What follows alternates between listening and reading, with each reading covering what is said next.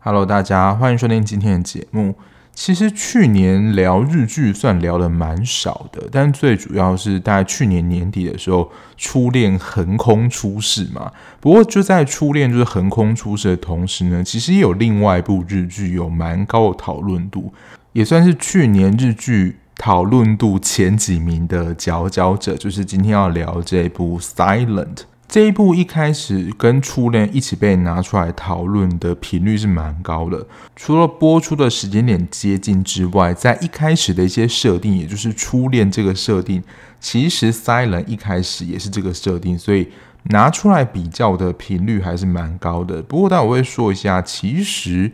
初恋在 Silent 里面就算是一个背景设定而已，比较完全不像真初恋是在讲初恋两个人。爱的至死不渝的故事。Silent 设定的时期是在高中时期的恋爱。那男女主角呢？他们在高中毕业之后，男主角想音讯全无的时候，就跟愁分手了。因为他们在高中时期是一对交往的恋人，但是男主角因为一些因素，所以他算是主动的向女主角提出了分手。然后后来音讯全无。在事隔几年后呢，就在车站附近，女主角她的无线耳机掉到地上，然后被男主角捡到，才因此让两个人从高中后就断绝联系，又再次的接上线。那这一部的女主角呢，青与愁是由川口春奈饰演的，那她是在一个唱片行打工。那说到川口春奈呢，我之前也有聊过的一部日剧，其实那一部我也觉得很好看，就是《打扮的恋爱是有理由的》。川口春奈的长相，我真的觉得说非常的可爱，她非常的有邻家感。我觉得比起像是新垣结衣啊，或是石原聪美，甚至是北川景子这种类型，比较算是女神等级，就是比较有点高不可攀。可是川口春奈的感觉，她非常适合演这种邻家的。角色非常有说服力，我觉得他的演技也是蛮自然的。那男主角佐仓翔呢，是由木黑莲饰演。他会主动跟仇分手的原因呢，就是他在高中之后罹患了年轻突发型双耳感觉神经性听力丧失。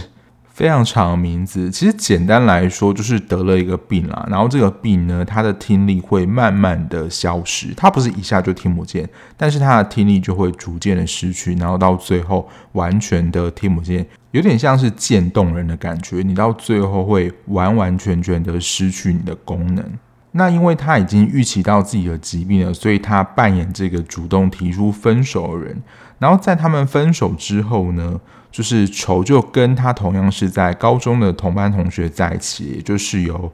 林鹿央视饰演的户川凑斗，他就是愁的现任男友。然后愁想跟凑斗，他们三个人都是好朋友。然后在愁跟想分手之后呢，其实凑斗在高中的时期呢也是喜欢愁的，只是他的好朋友就跟愁交往嘛，然后他也是抱持这个祝福的心态。那直到他们分手之后呢，凑斗才对愁展开追求，而他们就目前在一起。还有另外一个主要角色，他算是这个故事里面一个蛮重要的核心，也就是由夏凡饰演的奈奈，他是本来就是。失聪听不到人，那他后来呢，就跟想变成好朋友。我们可以在这个角色观察到，就是不论是我们自己或是现代人，对于聋人可能会有什么样的想法。然后我刚刚其实已经把这一部的主轴讲出来，也就是它的片名《Silent》。这一部是在描写聋人的故事。那刚刚不是有提到说他跟初恋之间的差异吗？初恋就真的是在描写爱情上，两个人就是从过去啊，然后中间后悔啊，然后失去一些机会，然后到最后还能够在一起这样子，这真真切切在描写爱情的故事。可是 Silent 呢，他真的非常着重在聋人他们自己的情感上，就是爱情上。如何的去恋爱所碰到一些困难，还有他们在社会上与人互动的一个困境，它是蛮写实的类型。我在上一集《五 G 家的料理人》有提到，这两部都是非常典型的日剧，就是有蛮多的空拍，然后在情感上的描写也非常的细腻。可是如果你是期待就是像初恋那样粉红泡泡恋情的路线，这一部不是这个路线，这一部非常的就是着重在聋人的世界，他们如何与听人互动，还有他们在社会上的困境，真的是还蛮写实的。如果你身边就是没有聋人或是失聪的朋友，我觉得在看这一部的时候，蛮能够去体会他们的处境。但是我们也很难的完全了解。其实这一部给我一个我觉得我非常喜欢的地方，就是他不会告诉你说：“哦，你只要看完这一部，你就一定能够懂得聋人他们的感受是什么。”因为里面一个角色非常的谦卑，我待会会说到，就是里面的一个手语老师，他其实是听人，只是他在对待这些聋人朋友的时候，他都会以非常小心的态度。那在这一部戏所呈现的，不论是听人或是聋人，甚至原本是从听人到聋人，就是这部戏里面都有这样的角色存在，所以它就是以戏剧的方式在呈现说，不论是哪一种人，他们在内心当中困难跟挣扎的地方是什么。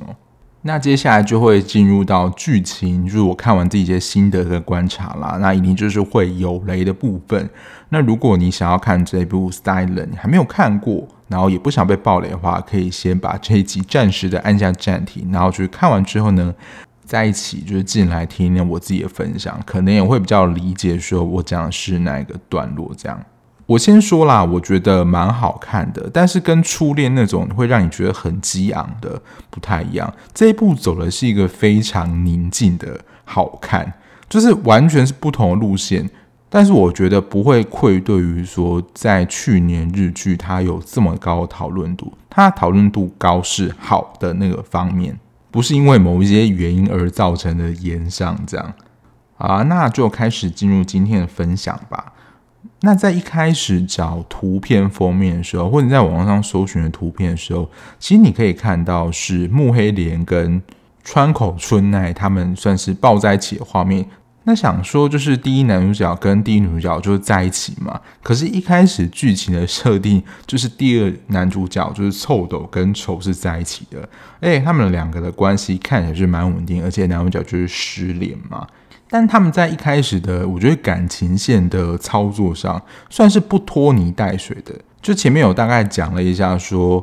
男主角想跟愁分手原因嘛。那其实我最近在看一些日剧跟韩剧，我觉得主角都有一个特质，就是他们不想要造成别人麻烦，所以他们就会选择自己离开。下礼拜讲的爱情的理解，就是在韩剧里面，我觉得。女主角有一部分这样的一个特质，他们其实是非常贴心的，不想要造成别人的麻烦。所以，因为男主角他自己知道说他自己的听力已经渐渐听不到了，他不想要就带给女主角困扰，所以算是他自己主动的向女主角提出分手。当然，他就自然的消失了，让女主角找不到他。那找不到之后呢，自然而然久了也知道说这段关系可能就这样结束了。不过，当他们再次相遇的时候，就是臭斗跟愁的感情算是相当的稳定的。所以，当后来想臭斗跟愁就三人组见在一起的，不是见在一起，就是见面然后在一起的时候，就互相叙旧啊，然后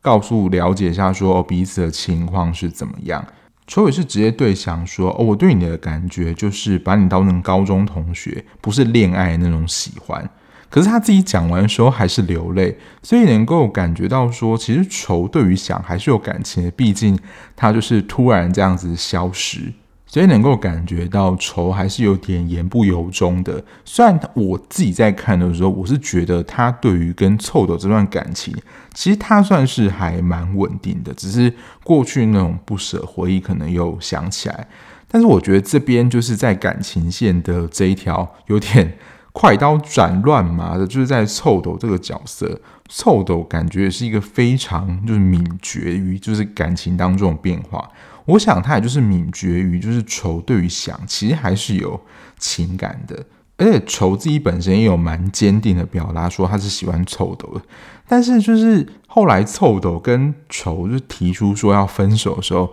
我在想说他们两个的感情是淡的有点太快，而且非常的镇定诶，就是他也自己说请他跟自己分手，就是你有喜欢人了。我觉得臭斗在这个三角关系里面算是一段三角关系啊，他是退出的。非常快的人，其实，在这一部的应该说这三个主角，除了奈奈之外，我觉得都是那种非常体贴，然后不想要伤害到别人的人。所以，当可能碰到有一些冲突的时候，他们都会极力的避免。但是，他其实也不像韩剧一样，就是你要说进度这么快。即使他们分手之后，仇也没有说非常的。外放就是跟想表白说，我就非常喜欢你。其实他们彼此之间还是有非常多的顾忌。我觉得这也是我喜欢这一部片的其中的原因。他不会很就是大拉拉直接说，我就两个人在一起这样的描写，好像就有点太粗糙。其实他还是有把不论是聋人或听人，他们要交往的限制，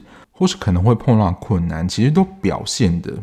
算是蛮好的，所以想跟愁其实维持了非常长一段，甚至我觉得到结尾也是啊，就是还是蛮暧昧不明的。但是你可以看出他们两个是相互扶持，然后相互理解的关系。我有时候在看一些不论是韩剧，尤其是韩剧。的维基百科在简介剧情故事的时候，呃，都说什么两个人相遇啊，然后互相扶持的一个关系，不论是办公室啊或者怎样，都会有这种相互扶持、治愈的关系。我有时候在想说，那你到底是要治愈什么？可是这一部我可以非常打包票的说，它的确就是两个人相互治愈的关系，就是他们两个人彼此都在尝试。理解彼此的世界是什么。然后这一部片因为是聋人的戏嘛，所以在剧情当中有蛮多的空拍，就是它只有字幕，真的是无声。然后也蛮多是有只有背景音乐，然后去营造整个气氛。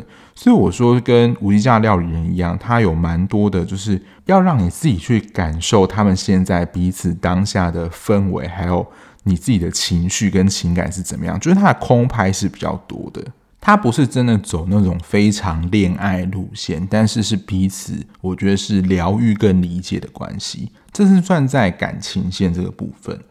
那第二个主题呢，我觉得也是这一部里面，我觉得谈到我非常喜欢的一个题材，就是有关于自我认同，就是我自己是一个怎么样的人，那我对我自己的了解到底是怎么样。那这一部讲的其实有关于聋人，不论是他在自我跟团体认同里面，其实都有一些相关的议题。他其实在这部剧没有去呈现。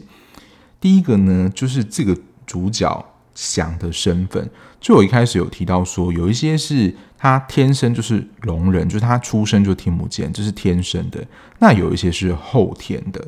那哪一个比较痛苦呢？其实他有去提到这个部分。因为你一开始有，然后到后来没有，其实这是一个相对的剥夺感。所以他在剧情当中，我觉得很真的说出说，我宁愿一开始就没有，那后来我才没有，其实对我来说是更痛苦的。就真的是不如一开始就没有，我还不会这么痛苦，因为我就不曾经拥有过嘛，我不会知道说那个听到或是。感觉到是什么声音，我感受不到那个东西，所以那一开始对我来说，我就是不知道那是什么样的感觉。还有在剧情里面有提到，就是尴尬的定位。这尴尬定位是怎么样呢？因为男主角其实处在一个非常中间的位置，就是如果以光谱上来说，听人就是我们一般人嘛，就是完全听得到的。那失聪的人就是聋人，他们就是在光谱的另外一端，就是完全听不到的。那男主角呢，就是从有到无，所以他可能是从左边就听得到，渐渐走到右边听不到的过程。可是其实，在领域上，聋人他们有自己的领域，而且这个领域性可以说是蛮强的。所以他是从有到无，他也没有办法完全的去理解天生就听不到人，他们可能就是能用非常流利的手语沟通，那毕竟就是他们最主要的沟通管道嘛。可是他也不属于就是听人那一边，因为他渐渐的听不到了，所以他自己在定位上就会变得非常尴尬。他到底是属于哪一边？他好像就是不属于任何一个群体里面，都没有办法融入。而且就是既有奈奈这个角色就是天生失聪的，他算是这个戏剧里面就是天生的聋人代表，他讲出了蛮多聋人。我不能说百分之百一定是这样，可是或许真的是这个社会上对他们不太友善，所以他们其实自己也有非常多的情绪也没有被发出来。像他其实就有提到，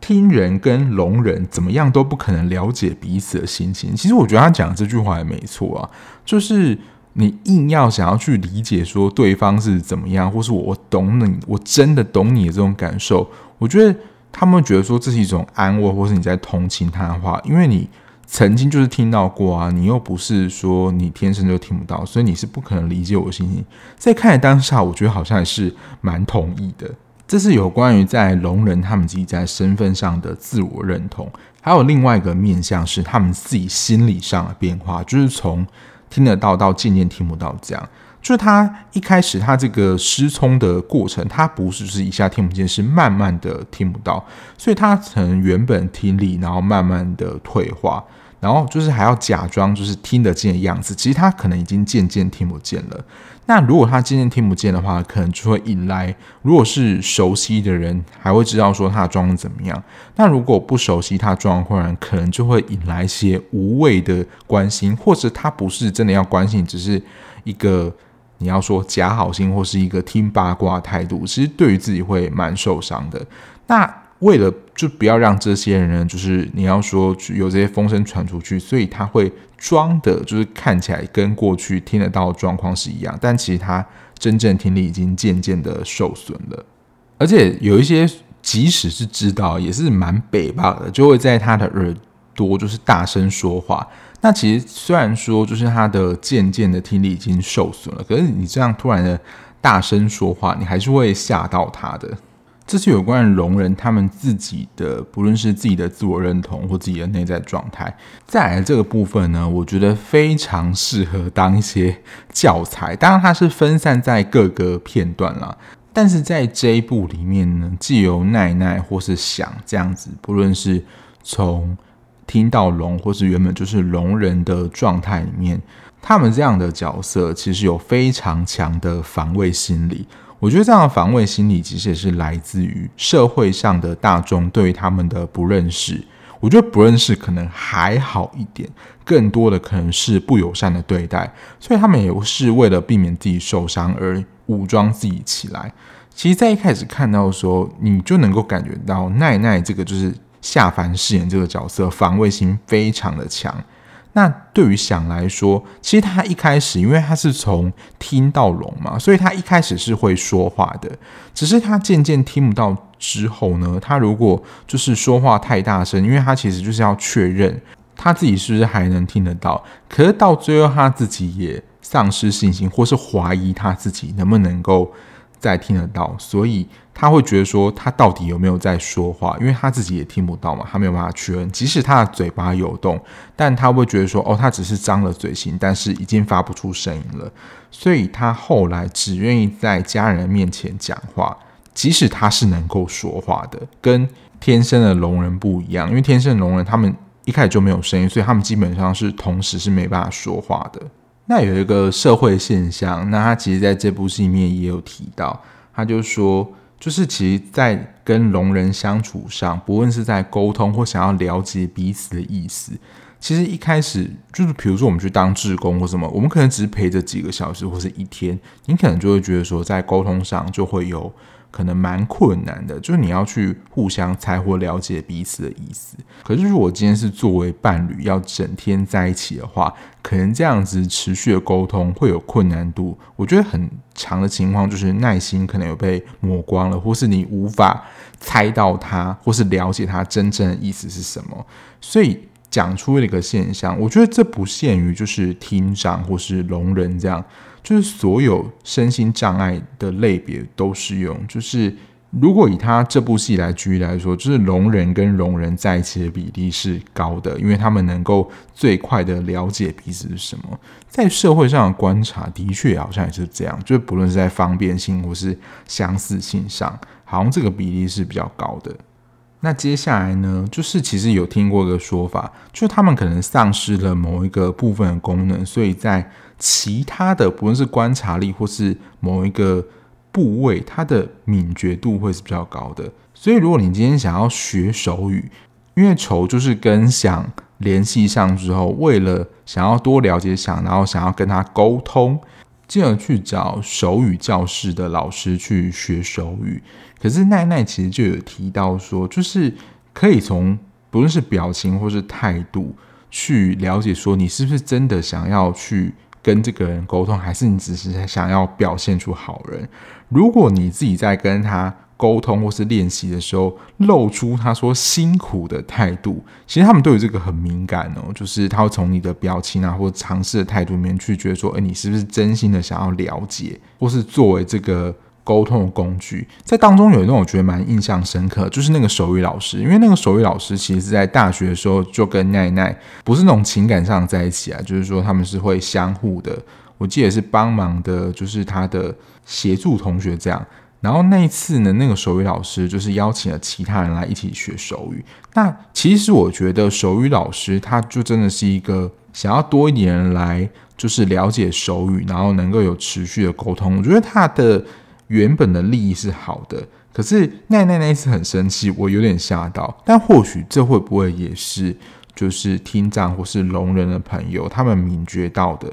这些人对于手语，他们并不是真正的有兴趣。他们只是想要看起来像个好人而已，就他不是真心想要学习的。我自己在看到这一段的时候，我是觉得啦，是有点反应过度的感觉。可是或许真的有很多人是因为这样的原因，就是让自己想要看起来好而接近他们，让他们觉得在关系当中其实会感觉到蛮失望的。但我自己的理解，我在看这一段的时候，是觉得那个手语老师的利益是良善的。我虽然自己感觉到，就是奈奈这个角色，她有非常多你要说很强先入为主的概念，就像刚刚上一个提到，就是听人跟聋人怎么样都不可能了解彼此的心情，这也是他说的。还有是理解话语跟对方心情其实是两回事。这个角色给我蛮强，就是会觉得他有非常强先入为主的概念，但因为我不是聋人，所以我真的也没有办法理解他的心情。我觉得在看这一部的时候，那个手语老师给我一个很深的学习嘛。对，我就是觉得那个手语老师他非常的谦卑。我有点忘记，好像是在跟丑还是谁聊天的时候，反正其实这部的人物不多，他们就彼此的都相互认识来认识去这样。手语老师就说，很多人就自以为懂这些聋人的感受。他说：“我真的很保守啊。”他说他自己也没有办法完全的去理解，就是这些聋人的不论是想法或者情感是怎么样。即使他已经是手语老师，因为他的身份，他终究还是听人的身份，不会因为他自己是手语老师，然后可能身边有非常多都是聋人的比例，他就觉得说：“哦，他就是 Master of 聋人，他可以完全理解。”也没有。然后还有一点，我觉得这个也是我今天这一集想要跟大家分享的一个，我说我看到的观点，那我觉得这对我来讲也是一个学习。其实这也不一定是说是在聋人这个面向，可能就是他们身体有一些缺陷或他们有一些疾病的时候，不要觉得他们很可怜。为什么会这样说呢？因为其实就在看的时候，我们可能都会不自觉，就是对于有一些缺憾或怎么样，觉得他们很可惜啊，或是很可怜，就是你要说同情心泛滥。可是他们对他们自己并不都是那么永远的悲观。像是奈奈，像我刚刚说，他是一个主观意识或是先入为主概念很强的人，可是他对于自己聋人这样的身份，他还是非常的你要说积极努力的在生活。在他的日子迈进，他们没有想要就是你们同情或是可怜他，他也并没有觉得他自己很可怜。有时候我们就是这种同情心会很快跑出来，想要去安慰做一些什么。如果你刻意的做一些什么，可能真的会让他们觉得说你在同情他，反而可能会让他们感觉到不舒服。我觉得这是我在看这一部剧的时候一个我觉得蛮深的体会。那以上大概就是我觉得算是一些这个剧里面想要呈现的一些比较有意义性或者教育性的一些内容。那接下来就是我的一些小感想了。那其实一开始他们两个人就是再度的牵上线，就是因为女主角掉了一个耳机嘛。但是他其实一开始男主角捡到，就是想捡到仇的耳机的时候是没有想要还他。我想说，你耳机也是要还别人吧，否则就是这样就带走了是，是是窃盗罪吧。不过后来就是男主角还需要还他，那当然故事还能够持续的进行。那这一部也跟上一部一样，这一部也是 no 坏人，就是每一个人都会觉得说：天啊，怎么都能够那么体贴？虽然奈奈在这一部的某一些桥段，你会觉得说好像比较强势，或他的确会生气或怎么样，但我觉得他也不至于会被归类到坏人的程度，因为他的确就是这一部戏的聋人代表，他就是完全从一开始就听不见的。而且这一部还有一个角色，是我看到后来想说，哦，他也是一个开明妈妈的剧本，也就是小原凉子演的想的妈妈。因为其实想他其实有一些事情，不论是在高中或是长大，他都没有想要让妈妈知道，他其实也不想要让妈妈担心，所以他就是其实就不想要回家嘛。因为小原凉子其实在在剧情里面可以感觉到。因为他上面还有一个姐姐，然后下面还有一个妹妹嘛。小原凉子对于她的关爱是比她的大女儿跟小女儿还要多的。那对于大女儿来说是自然有点吃味嘛。那小女儿就是妹妹的角色，跟她有比较多的互动。也比较能够理解她的感受啊，他们手语都算是蛮好的。虽然看起来有时候会觉得小娘子过度的关心，因为想其实也并没有想要被她妈妈管嘛。但小原凉子演这个角色，他说的话我觉得非常的真诚，他也很明白直接的跟想说。我还是会担心，还是会怎么样？就他也没有，就是说，哦，我没有在担心你啊，或者啊，但他的行为的确是表达出他对于想的关心。可是他身为妈妈这样的角色，他还是有这些担心。他也能够理解，说他有一些事情不想要跟妈妈讲，不论是一些比较害羞的事情，或者他讲的某一些事情是真的会让妈妈担心的。小原凉子也尊重想这部分，就是你不想要跟我讲也没有关系。所以就是整部戏里面每个人是都在好什么的，就是真的是非常多的开明剧本，然后对于每个人之间都极其的尊重，他也不会是那种过分礼貌，是真的理解你，你不想要讲，或是如果这样讲你会不舒服，我就不这么做，是对于人的一种极其的尊重，还有尊重你的意愿。这部戏在看的时候，我觉得有这样的感觉是。在人际的相处上是非常舒服的，这是我自己啦。就是他们在人际的互动上，我觉得算是蛮成熟跟蛮大人的。还有，我真的就是不得要不说一点，因为前四集就是在处理算是想，然后凑斗跟球的三角关系嘛，而且想跟。凑斗他们两个原本是非常好朋友的关系，所以他们其实是那种你要说男生之间的那种情谊的关系。我有时候在看前面的时候，想说我现在是在看一部 BL 剧吗？因为其实会有蛮多他们两个人相视凝视的画面，而且那种相视不是你会觉得说那种阳刚气质很重那种兄弟，就是互相的理解，他们是真的有点像在拍 BL 剧这样的剧情。我就想说，你们两个要不要在一起算了？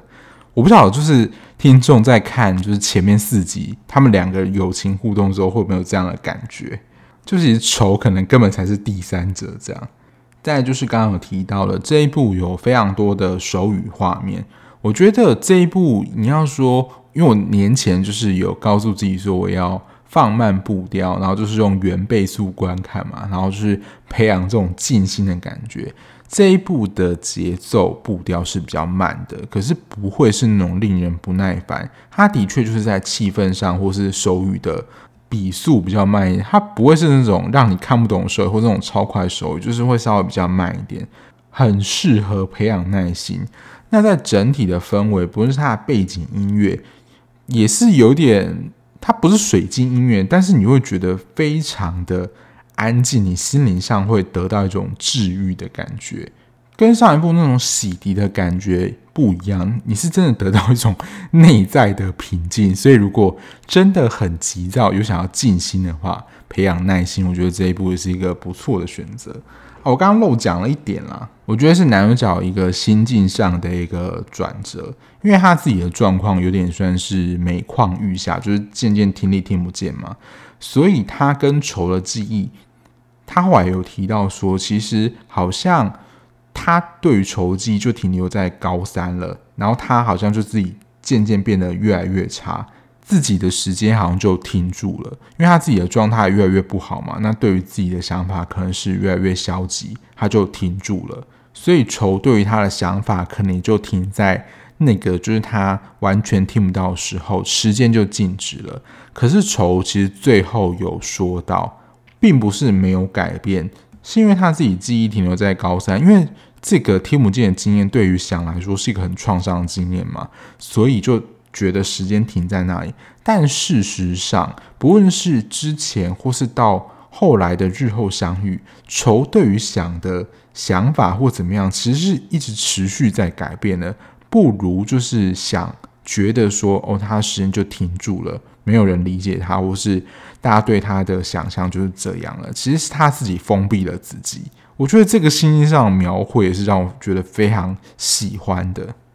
然后这一部给我一个非常舒服的感觉，就是其实像这种好像要告诉你一些事情，尤其是日剧，很常会就是沦为一种说教的感觉，就是他告诉你说：“哦，你一定要这样做，或是呃，我怎么样怎样是比较好的。”其实这一点在《今际之国闯关者》，我之前在 PTT 看的时候，就会让人觉得有这样的一个感觉，说教的感觉，有点像是如果你有看《今际之国闯关者》，有点像是与佐木在对抗那个，就是两队要相互交换，然后有小孩那一关。因为宇佐木，我记得是说。你们难道就要一直在这边陷入一个轮回吗？你们不愿意就是赌一个机会，能够回到现实的世界吗？听起来好像是呃蛮正确的，但其实就是会有一种告诉你说，哦，你一定就是要回到就是真实的世界，对你来说是比较好的，这样的感觉就会让有一种说教的意味在。可是，在这一部呢，完全不会让你有这样的感觉，它都是透过事件的互动。让你自己去体会，即使是角色表达出他的不舒服或是怎么样，你也会是有一种感觉说：“哦，对，我之前自己在现实生活当中是不是可能做了有一些冒犯或是一些比较不合时宜的行为？”这当然是就是你在看的时候有带入你自己的经验，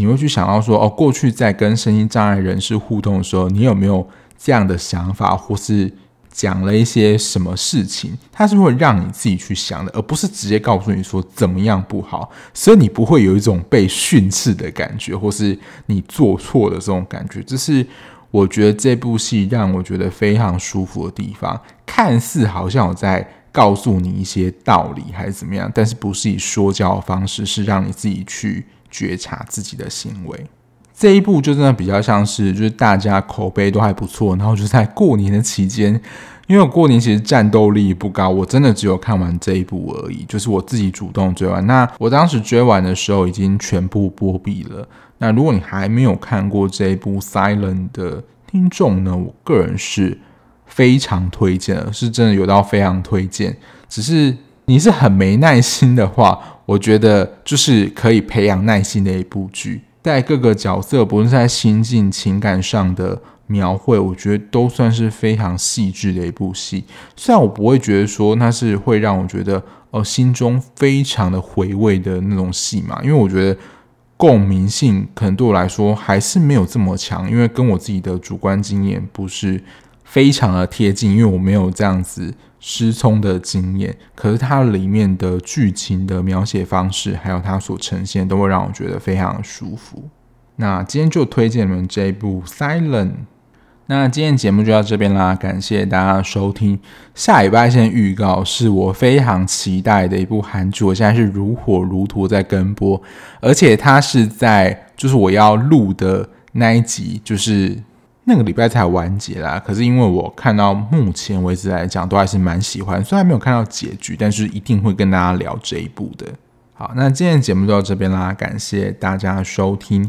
那最后还是在宣传跟呼吁一下，不论你是用任何收听 Podcast 的平台收听，就你找到那个平台，如果有订阅键的，就可以按下订阅键，就能够比较快的收到节目上架的通知。虽然目前就是上架的时间应该会是在礼拜三的早上。但如果就是有一些意外或是晚更新的话，也可以就是马上的收到就是及时的更新通知。那如果你想要了解我一些就是及时的追剧讯息，或是想跟我聊一些剧情啊或分享怎么样，就我虽然有点懒，但是在我的资讯的地方有我的 Instagram，就欢迎追踪。问任何问题或讯息的话，我都会回复你哦。那我们就下一节目再见啦，拜拜。